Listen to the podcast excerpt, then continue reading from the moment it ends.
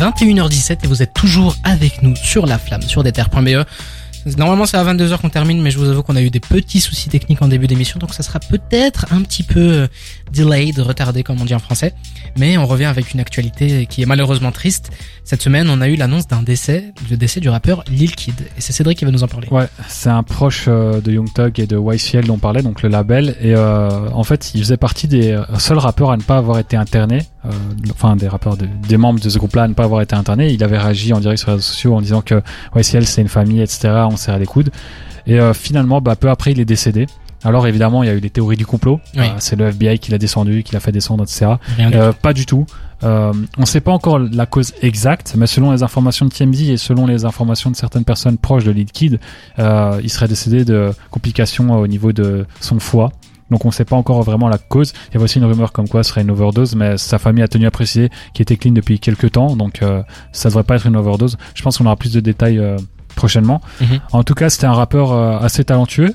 Il faisait beaucoup penser à, je sais pas si vous l'avez déjà entendu, mais ça faisait vraiment penser à une fusion entre Lil Durk et Young Thug. Mhm. Donc c'est pas, ce côté, euh, c'est pas le plus original des rappeurs, mais il y avait vraiment du talent. Il jouait vraiment sur sa voix. Et... Ouais, et c'est en 2019 qu'il a explosé grâce à son, son projet Long Live Mexico, mhm. qui a vraiment été son premier projet qu'il a mis euh, sur le. Il a éclos plutôt tôt en plus, hein, parce qu'il a commencé en 2018. Ouais, mais surtout, ouais, en 2018 il a sorti deux projets, puis là il a explosé avec Long Live Mexico, puis il est apparu sur l'album de Young Thug So Much So Much Fun, je crois que c'est ça le nom. Mhm.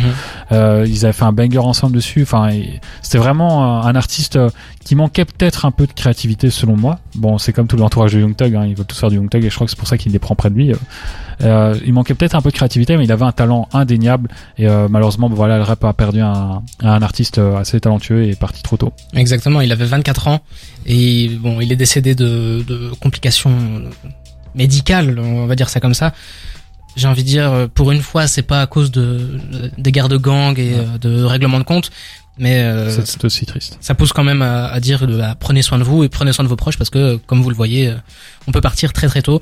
Lil Kid c'était un, un, artiste qu'on aimait beaucoup, qui avait un bel avenir et du coup je vous propose qu'on s'écoute son morceau Snake, qui était son, son plus grand morceau, et on revient juste après avec le jeu de la semaine. Je vous avoue que c'est compliqué d'enchaîner avec un jeu. Attends attends, je peux, je peux juste intervenir. Il faut savoir que c'est un rappeur très actif, donc on n'est pas à l'abri qu'il y ait des projets posthumes. ouais, posthumes Bon, faut voir comment ça, ça évolue évidemment avec euh, YCL aussi, mais euh, normalement, on pourra encore entendre euh, des nouvelles choses. On espère avoir de, de, de, sa musique bientôt. En tout cas, si c'est si c'était son souhait aussi, parce qu'il faut quand même respecter le fait que un artiste veuille ou pas qu'on sorte les choses après son décès.